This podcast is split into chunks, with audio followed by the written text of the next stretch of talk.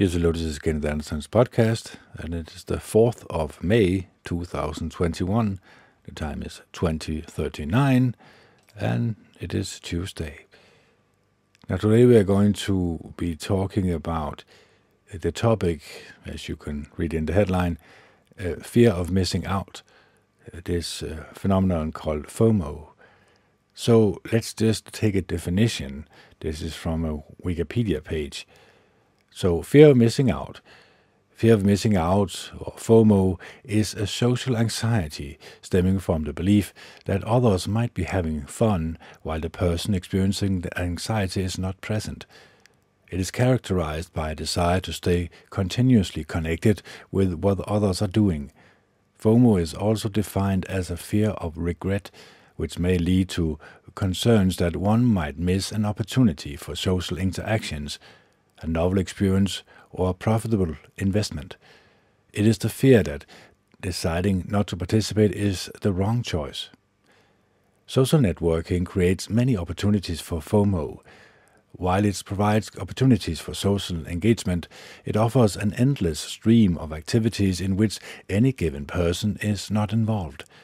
Psychological dependence on social network can result in anxiety and can lead to FOMO or even pathological internet use. FOMO is claimed to negatively influence psychological health and well-being. And definition here. FOMO refers to the, and that's just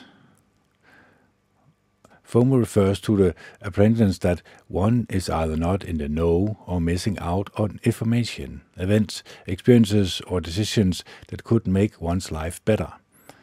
Those affected by it may not know exactly what they are missing, but may still worry that others are having as much better time or doing something better than they are without them.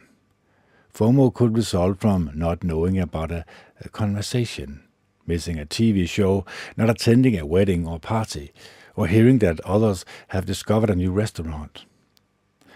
Within video games, FOMO is also used to describe the similar anxiety around missing the ability to obtain in-game items or complete activities that are only available for a limited time.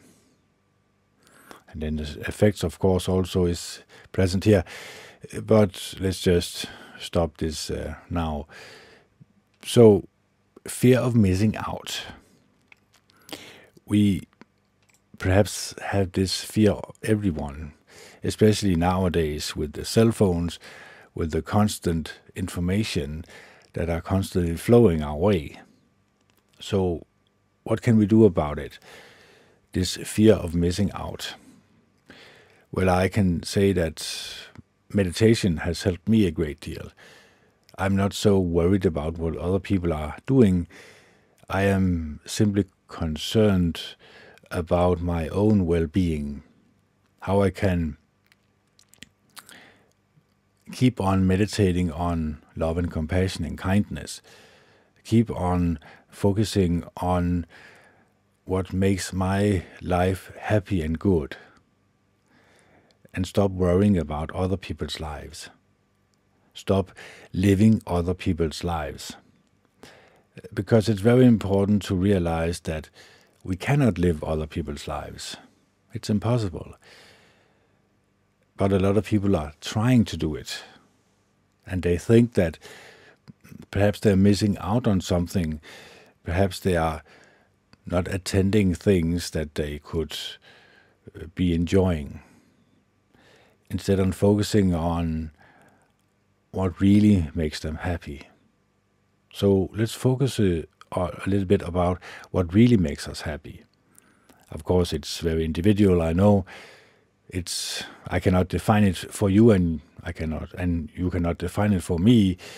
But I can try to explain as good as I can how I allow in uh, how I allow, allow uh, happiness to enter my life it's a state of mind, and it's very not difficult to enter, but you have to be aware of a certain things that you need to stay clear of or stay stay away from. And of course, I am always talking about the garbage can that we are always constantly moving around with. And what I mean by that is, I can only define my own garbage can, but in my garbage can there are violent video games, violent movies, movies who portray people's bad behaviors as something that you can allow yourself to be entertained by. Also, the social media, Facebook, Twitter, Instagram, and also SMS and Messenger and everything else uh, that can hinder me into having a deep relationship with another person, meaning that if I have a friend, if I'm only communicating through SMS or other forms of communications, uh, I'm basically turning my ability to show love and compassion to that person. It's very difficult to do it through a phone. I believe you have to be there in person to show other people love and affection and kindness. So, this social media is also part of the garbage can. And also, of course, the mainstream media that constantly tells you what to fear and constantly tells you your um, the solution to this fear, be it a passport, be it a, a, a needle in you or whatever, they always come with a solution that fits their narrative. And I'm not going to go into that also because then I am basically still rummaging around in the garbage can. So, going away from the garbage can, occupying our mind with something wholesome, something uplifting, something that can make us happy and can make us build self confidence in ourselves so that we can strive for this everlasting love and kindness and happiness in our lives. It's just, it does not come easy, of course. It's not something that you can just uh, pull out of your hat or backside. You have to work on it. It has to some, be something that you focus uh, on in your life. And when you focus on it in your life, you will realize that it's much easier than you thought it would be when you first started. What I mean by that is, once you first have defined your own garbage can, what makes you miserable, what puts bad ideas and thoughts in your mind, thoughts that can create negative thought patterns in you, can create a negative voice inside your head that constantly tells you bad things about yourself and others. Well, once you have started to move away from this, then you can move in a more profound direction. Because every human being, we are infinite love and kindness. We have that ability in all of us. But we need to feed it. We need to focus on it. We need to work on it in order for us to obtain it, in order for us to make it part of our personality. So, making this part of our personality and this fear of missing out, making that less of our priority. Because I do not watch the news, I basically do not participate in any society or activities in society that does not benefit me uh, mood wise, that does not benefit my striving for becoming a more loving and caring and kind human being. So I am very selective about who I have as friends and also what I put through my eyes and ears. I have to be, I know I have to be, because I have also tried the opposite. I have also tried to stuff my head with all this garbage and the end result was always garbage in, garbage out. So being selective, starting to actually analyze and see is this beneficial for me? This movie or um, this post on the internet or this discussion forum on um, Facebook. It's, is it going to benefit me uh, mood wise? Am I going to become a more happy and content human being if I participate in this? Or is it more likely that I'm going to allow myself to go in a completely opposite direction? I can only speak for myself, of course, but I know that if I see something that upsets me on Facebook, for example, police officers who are beating innocent human beings on the head because they are not obeying this these mad laws around the world, uh, then I get upset, I get angry. So I have basically allowed the television to take over my mind. Basically, decide what I should react on, how I should react. And once I am in this mood of I'm mad and I'm not going to take it anymore, then I cannot be happy and content. Then I cannot focus on the good, positive experiences that I can have in my life that's going to be beneficial not only for myself, but also for the people that I meet. Because I do not know about you, but I enjoy other people's company. I enjoy listening to other people talk about their life experiences, getting to know other human beings on a more profound level, uh, talking to them eye to eye, face to face, so to speak. Of course, this is going to be less and less the more the New World Order is going to take away our liberties. I know this, of course, but I also miss it. I miss having an opportunity to simply just talk to fellow human beings and not worry about a passport or anything else that might hinder me to participating in social events, for example. Because this fear of missing out, it's also a fear of missing an opportunity to have a happy and good experience. But you can see that the word fear is very counterintuitive to the word happy. So if I fear that I'm missing out on something and I realize I'm not, do I get rid of my fear of missing out? No, of course not. So there has to be something else there. There has to be something more profound. There has to be a life philosophy that you can use in your own life. And this is only my own life philosophy, but I know I, I am a loving and caring and kind human being. The question is, what am I going to do about it?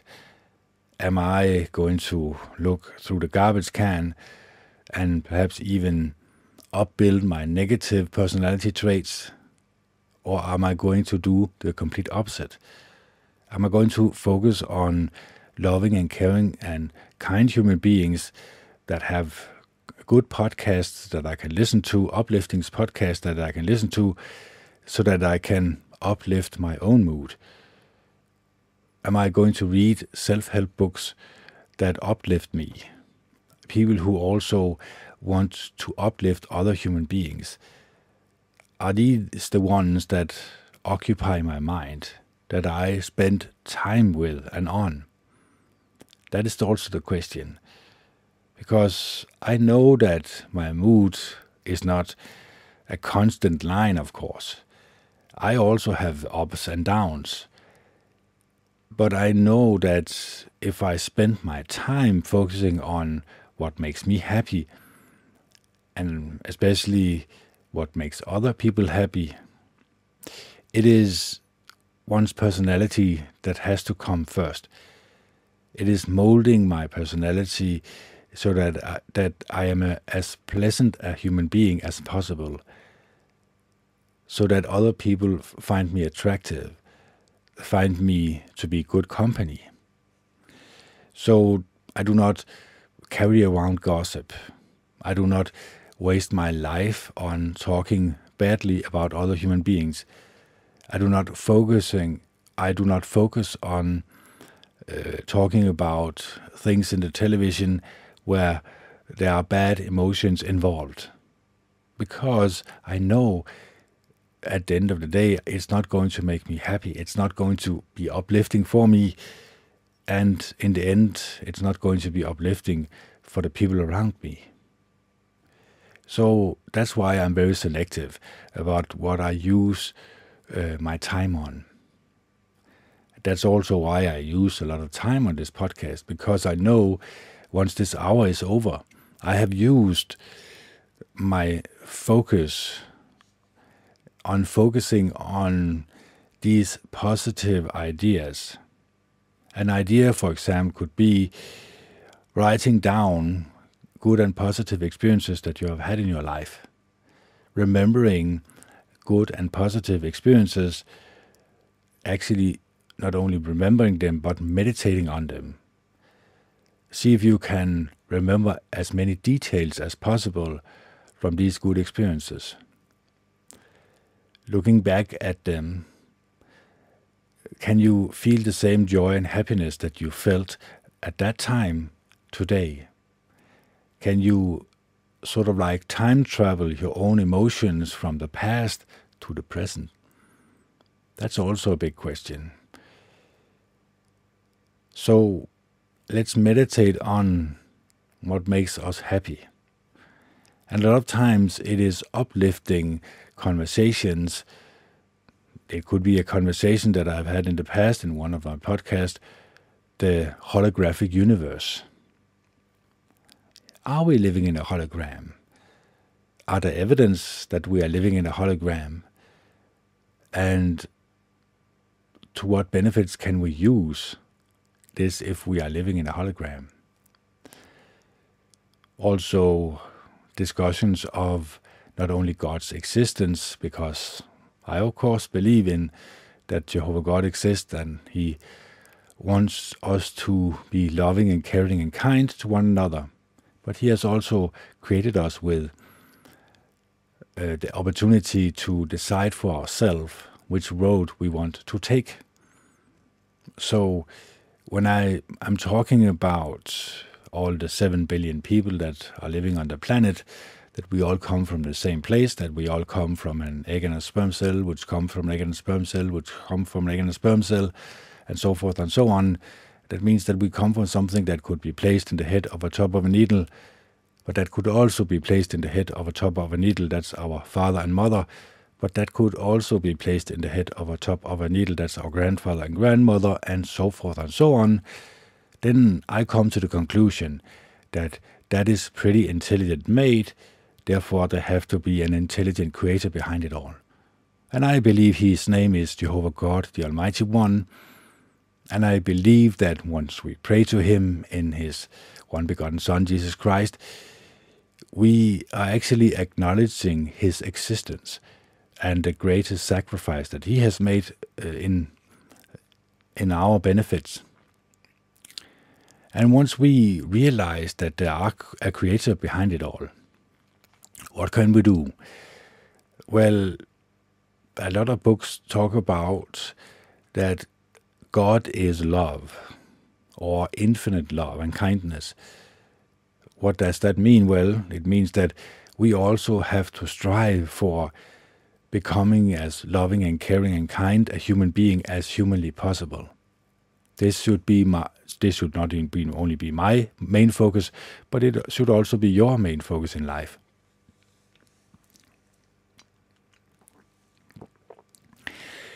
So these uplifting conversations that could benefit us, that could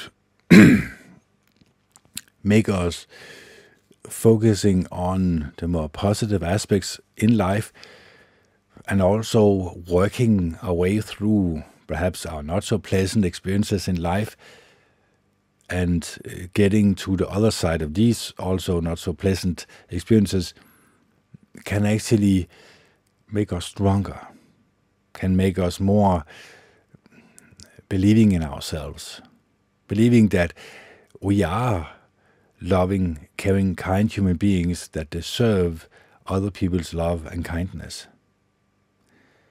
So, how do we show kindness? Is this also something that we can learn to show kindness? Yes, of course it is. We can all learn to show love and kindness, but we need to focus on it. So, do you have a dear friend? And do you have a dear friend who thinks of you in loving and caring and kind terms? Have you shown that person affection? Have you shown that person affection through a gift, or through a phone call, or through a conversation? That means something for that person. That could actually basically mean that that person you have simply just saved their day. Maybe their day was not so pleasant, and now you have had an uplifting conversation with them. Then you can, or then that person can go on with their lives in a more uh, happy and better mood. So, becoming a more happy and content human being we need to be aware of this fact that what we put through our eyes and ears has great effect on our personalities or our thought pattern.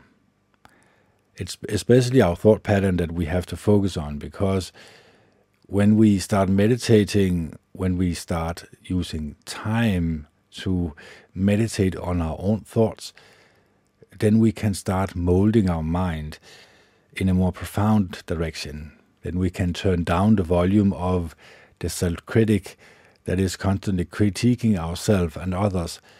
This is the inner voice that we have inherited from our parents. So we have to be aware of the fact that in the past we have been molded in a certain direction.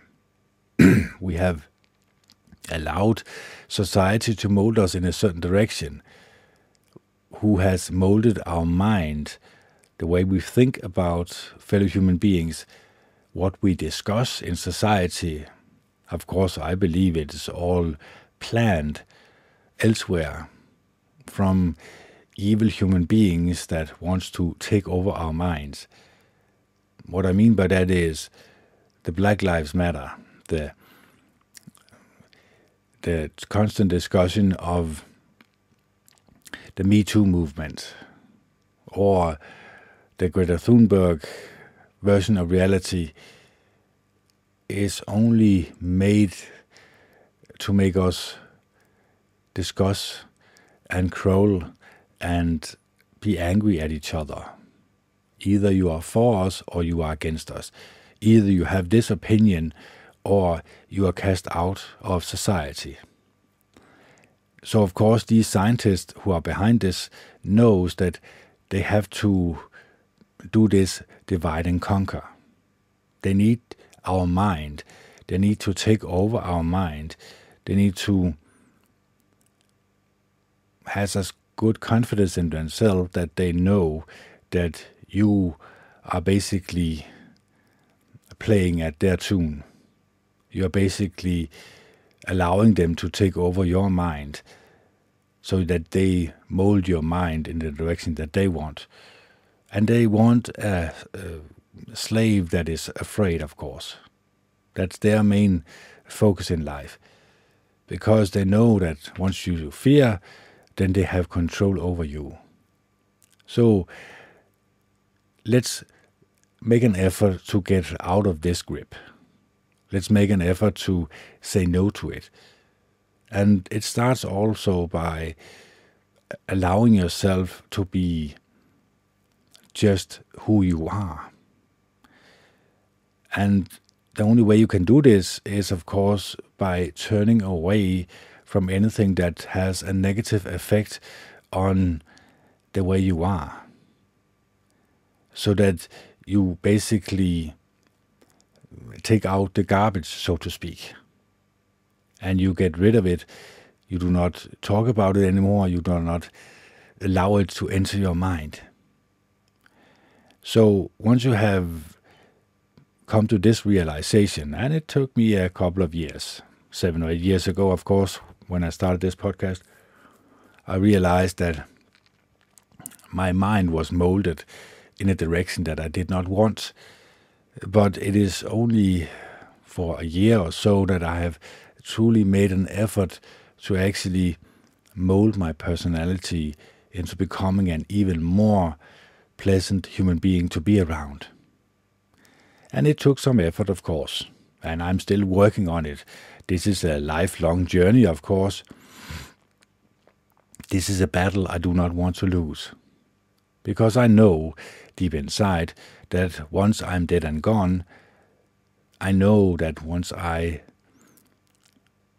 uh, what do you call it, turn up your eyes or I open my, my eyes again, I know that I'm facing Jehovah God, the Almighty One. And what am going what am I going to say to him? What did I use my time on earth on? Did I use it to become an even more loving and caring and kind human being, regardless of other people's personalities?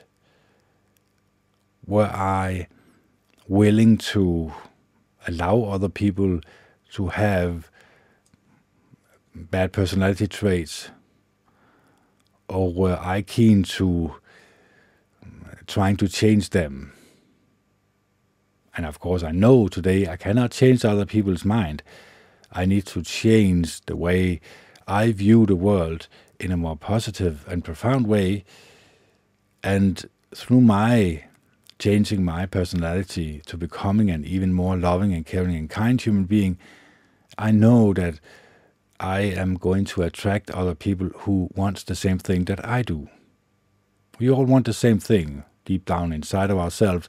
We all want to be happy, content human being, human beings that find some joy in life, that find some happiness in life that we can hold on to, that we can look to for guidance. So, of course, this is it's not something concrete that you can Uh, touch and feel on. It's not like a tree in the forest that you can you can hold on to and say, yes, this is a, a tree. I know it is a tree because I can feel it, I can touch it. These things are something that we have to work on inside of ourselves. So, deep down inside of ourselves, we have to mold our mind in the direction that we want. So let's just start molding our mind. I'm going to read out loud from the book that is called The Power of Self Compassion. So, this is, we have come to the uh, chapter number 11 Compassionate Letter Writing. Let's just change the scenes here as we usually do. And let's uh, see here the compassionate letter writing. In this chapter, you will learn how to use compassionate letter writing as a way of further exploring your capacity for inner support and self compassion. Compassionate letter writing can also help you generate new ways of thinking and at times generate ideas about things it uh, might be helpful for you to address this in turn can help you build your self confidence. After reading the guidelines below, you will be asked to write three, three specific letters. These will be number one, a compassionate letter to yourself, specifically focused on building your self confidence. And number two, a compassionate letter to yourself from the perspective of your ideal compassionate self or compassionate role, such as an compassionate teacher, coach, or compassion or your perfect nurturer. And number three, a compassionate letter to yourself that focuses on worksheet number seven, where you recorded some compassionate alternative thoughts and images. Guidelines for compassionate letter writing. Before you begin, here are some tips for how to get the most out of compassionate letter writing. Take time to experience what you are writing. During these exercises, you will be asked to engage both the intellectual and emotional part of your brain, so take your time and allow yourself to feel each sentence, phrase, or word you use. Take a break whenever it is helpful. Some people find it difficult to concentrate on letter writing and become frustrated by this. Others find that focusing their efforts on certain things can evoke strong physical sensations. For example, a sense of numbness or difficult emotions, such as sorrow, anger, or anxiety. Although at times it is helpful to stay with these difficult experiences, at other times it may be preferable to take a break. At such times, it may help to evoke your compassionate mind via an imagery exercise or by using your soothing rhythm breathing. It may also help to get up and move around for a time. Then, when you are ready, return to the exercise once more. Alternatively, it may help to focus your letter on the difficulty at hand. For example, you could write, As I sit here and write this letter, it is understandable that I feel strong emotions because. Or, from a different perspective, you may write, I am sorry that writing this letter is painful for you and evokes difficult emotions. I can understand why this would be. You are courageous to embark on this work. Remember that your letter does not have to be perfect. Don't worry about your handwriting, spelling, or grammar. You may prefer to write in sentences and paragraphs. Alternatively, it may be helpful to build pauses into compassionate letters by the use of multiple ellipses. For some people, this helps slow down the train of thought. For example, in part of the letter, you may write something like this It is not your fault. Stand tall. Breathe. You are not alone. Others struggle. Connect. Try not to let perfectionism and self criticism cause you to overthink your letters. Remember, the aim is to call upon self compassion and inner support, not to achieve an A.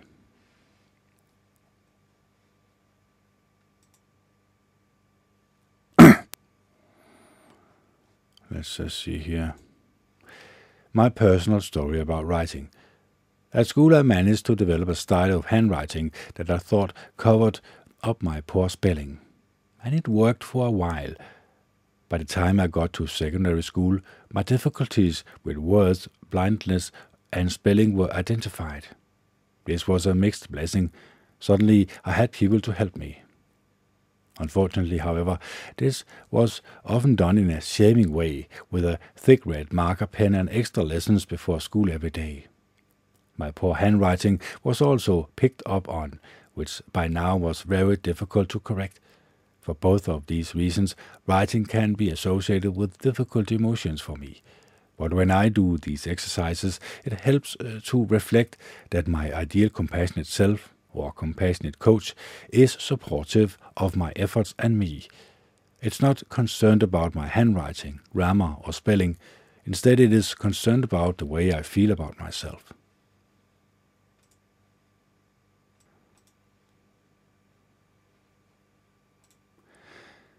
Remember that letters can be long or short. In some cases, it takes only a few words to access inner support and self compassion, where sometimes more detail is required to get to the same place.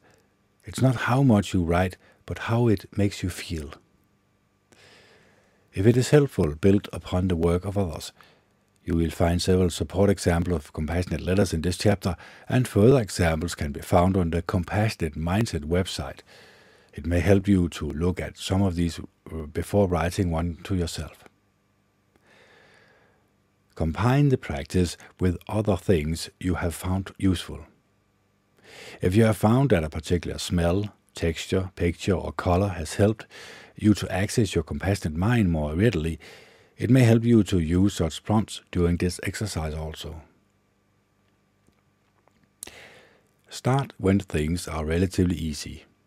As with any of the exercises in this book, it is best to embark on the process of compassionate letter writing when you are feeling rel- relatively stable emotionally, rather than when you are facing problems. As you become more familiar with the practice, you can then use it at a more difficult times. Use simple letter writing materials. All you need is your notebook, journal, or a sheet of paper, along with a pen or pencil. It may be helpful to have your notes and summary sheets from previous exercises to remind yourself of work you have done. A guiding principle for compassionate letters. The following principle may be useful whenever you write a compassionate letter to yourself. Be sensitive to and validate the emotions you experience. Convey understanding, acceptance, and caring. Validate the reason you may be struggling with certain things recognizing that human beings are complex species and this means we often struggle. Recognize that we are all prone to self criticism, and although your self critic has your best intentions at heart, listening to it is not the best way to build self confidence. Remain non judgmental reflect on which of the emotions regulation systems it would be helpful for you to work on at the moment, and see diagram number one in chapter 2. Remind yourself that you are not on your own. Millions of other people struggle to build their self confidence. Recognizing that life can be hard and sometimes other people can do things that hurt us. Rather than avoid difficult situations, allow yourself to be moved by your own experiences. These principles also may be useful in reviewing a compassionate letter after you are finished, finishing writing it. compassionate letter writing practices.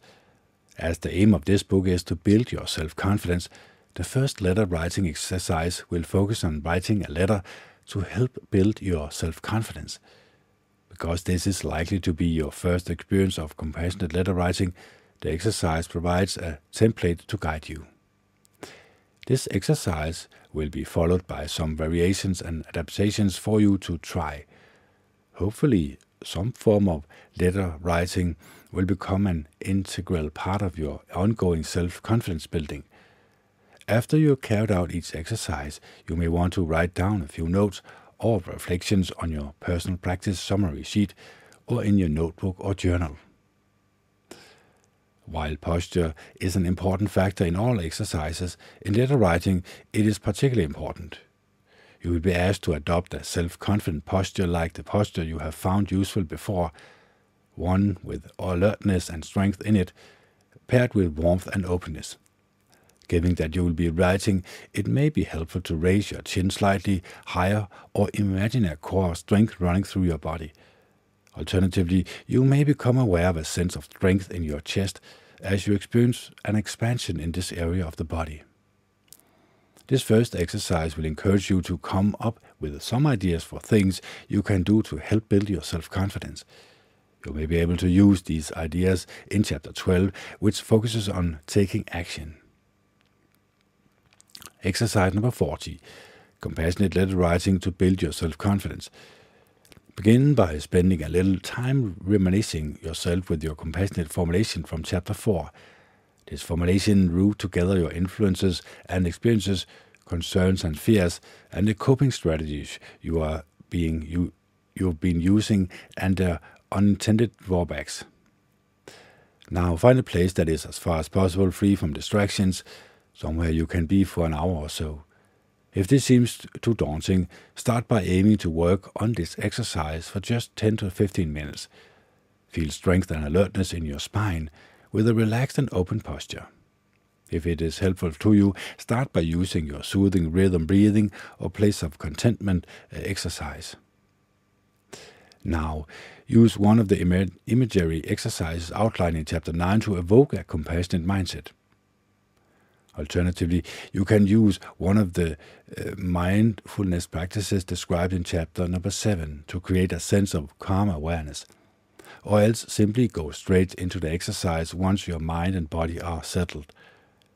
Remind yourself of the compassionate attributes and qualities, such as warmth, non judgment, empathy, wisdom, and strength, feeling them in your mind and body.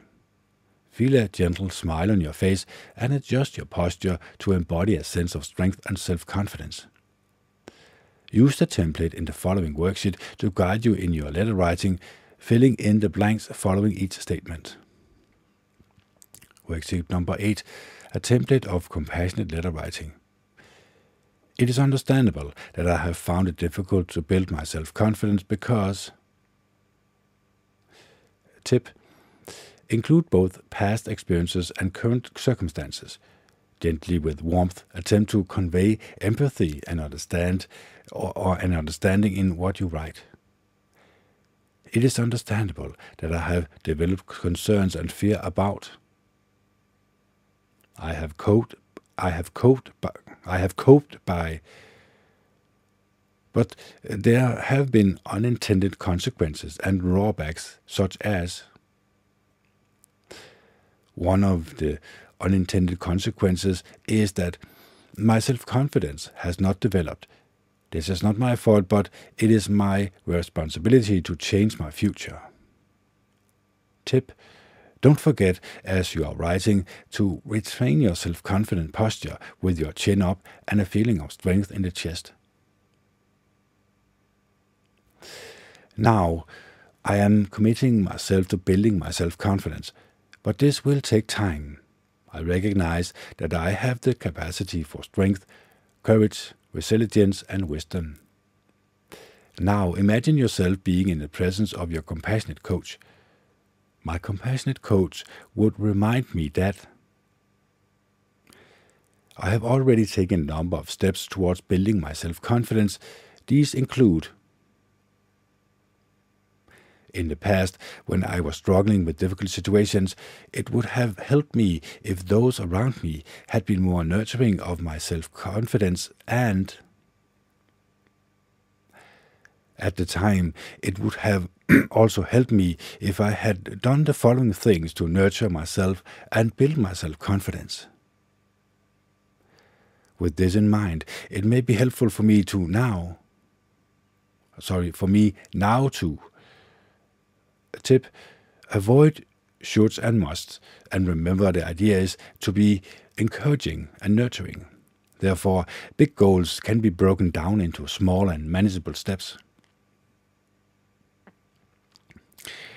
If I had setbacks, my compassionate coach would remind me that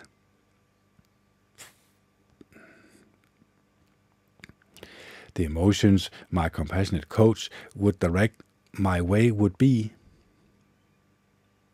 when you feel you have written enough, put down your pen and center yourself by doing one of the exercises you have found helpful, such as your soothing rhythm breathing or visit your place of contentment. Finally, slowly read through your letter with a feeling of warmth and strength towards yourself and allow the words to sink in.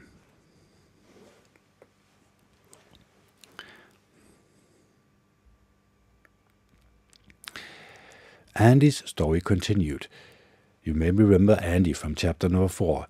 His difficulties with self confidence had partly or partly erased from his family's overprotectiveness towards him during a long childhood illness.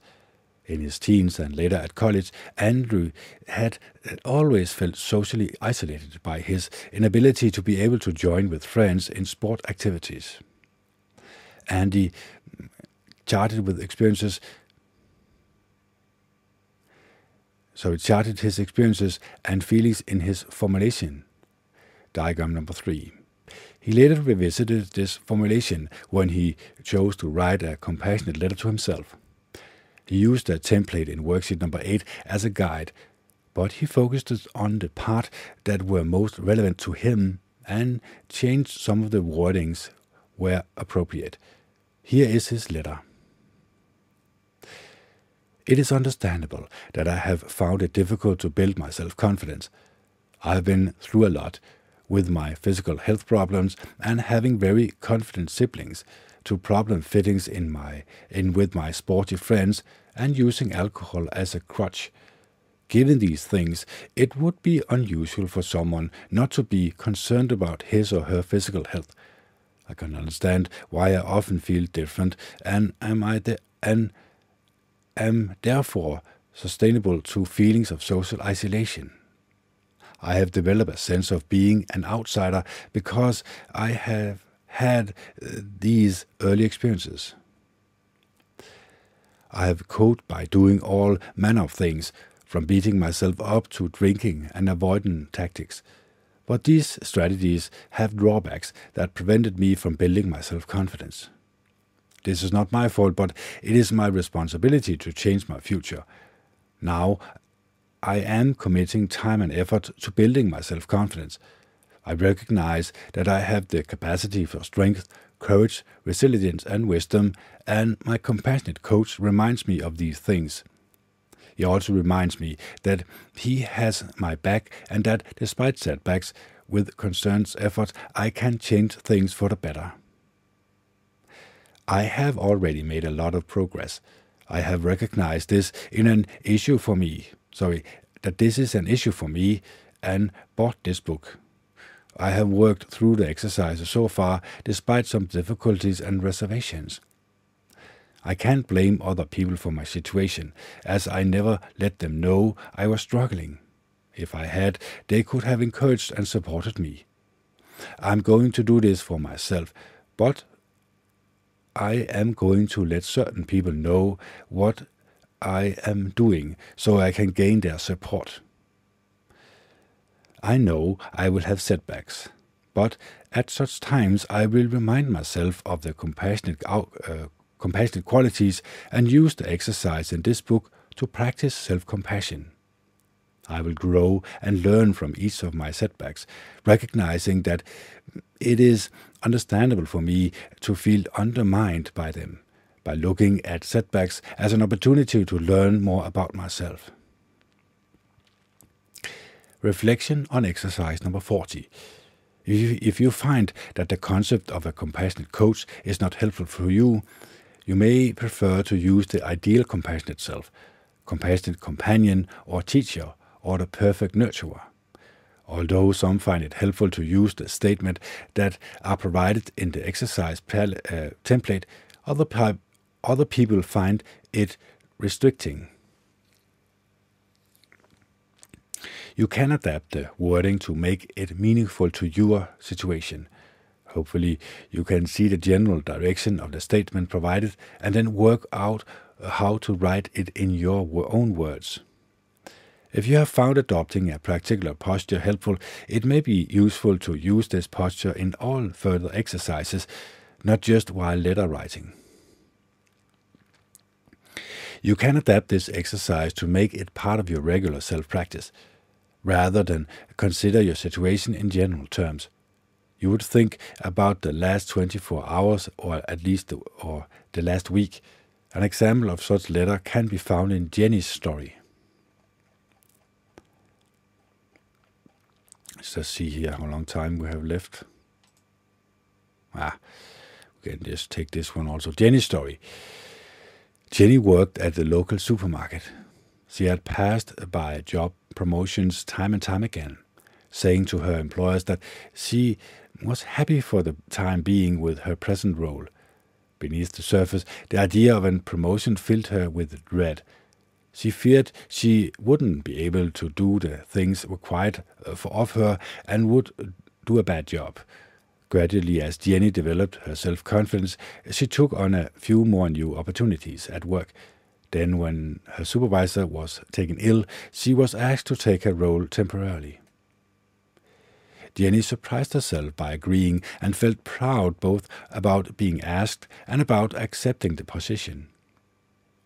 Although at certain times she felt overwhelmed, her new role was really rewarding.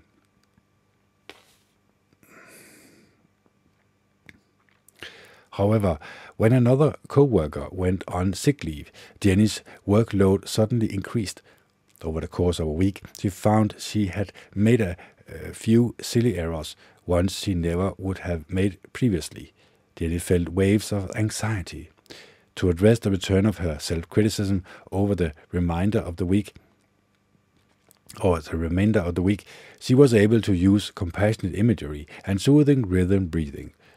That weekend, Jenny recalled the mistakes she had made, and once again she felt a wave of anxiety. On noting this, she went to her room and, sitting quietly, engaged in her soothing rhythm breathing. She then opened her journal and wrote, It is understandable that I have found it difficult to build my self confidence uh, this week because there mm, have been a whole number of new things happening at work.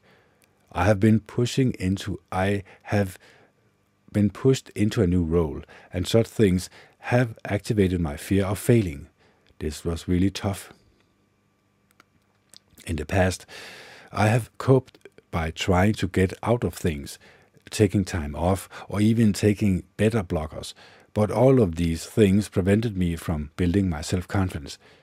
But recently I decided to give things a shot, despite my concern. This took a lot of guts, and I'm glad I did it, despite finding it difficult. I used imagery exercises to help me accept the fact that I was anxious, and this also helped me believe that the mistakes I made um, I made did not mean that I was useless. I even told a couple of people that I felt anxious, and amazingly, this really helped as I felt supported by them. Now, standing back from things, I can see that my self confidence has actually grown this week. Maybe the best week for learning are the ones I also find difficult. In the future, it would help if I did what I did today. It would also help if I reminded myself that there was a positive outcome this week. And now we come to exercise number 41, but this is for a different podcast. So, can we can we build our self confidence by writing about it, by writing about things in our everyday lives that makes us anxious? Can we start building our self confidence by working in these very not strict manners, but having a sort of like a worksheet where you say to yourself, Today I'm going to work on this aspects of building my confidence in this area of my life. So, by doing this, and also writing it down, of course, can actually help you cope and deal with anxiety. Because we all feel anxious when we are put in new situations. This is understandable, of course. But we, when we say no to it, uh, when we say no to challenges in our lives, we are not building our self confidence. On the contrary, we are actually pushing it away.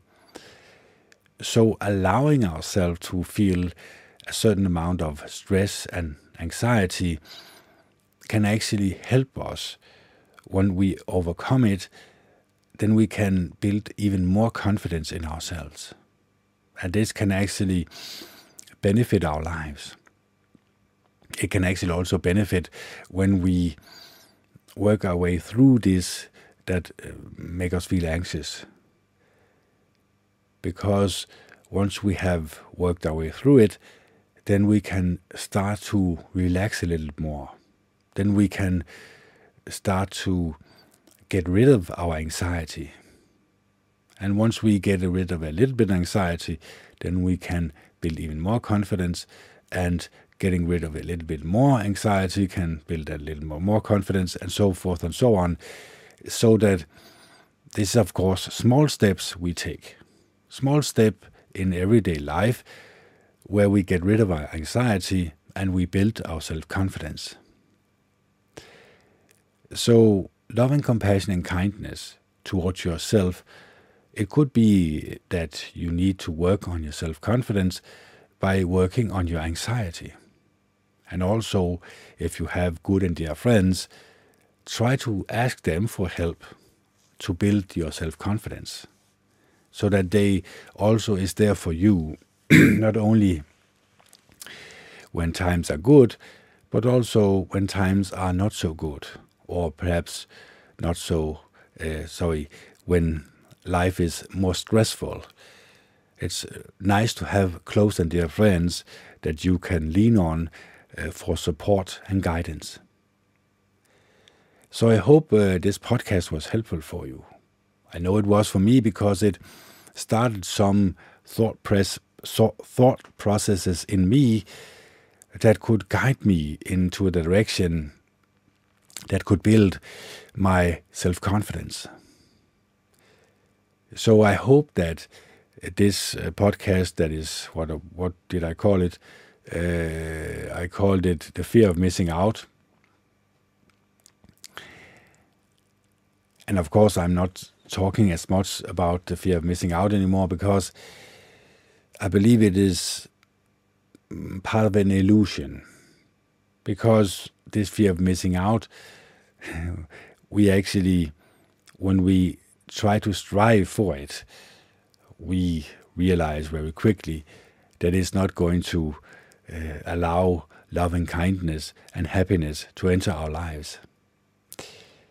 So let's build up our self confidence by doing things that we perhaps feel anxious about.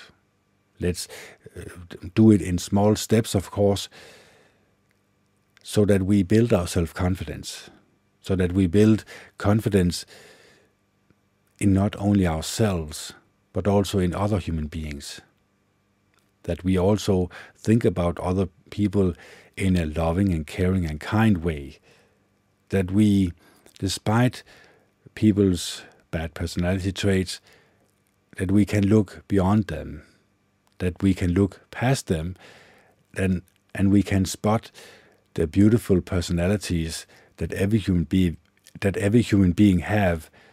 It's only a matter of time before we can spot it and see it. So when we work on ourselves to become more loving and caring and kind human beings, then we can see in every other human beings that we meet, we can see a little spark in them also of loving and caring and kind uh, personality traits. And then we can start building each other up to becoming human beings that the Creator truly loves and wants to bless. So I hope this podcast was helpful for you.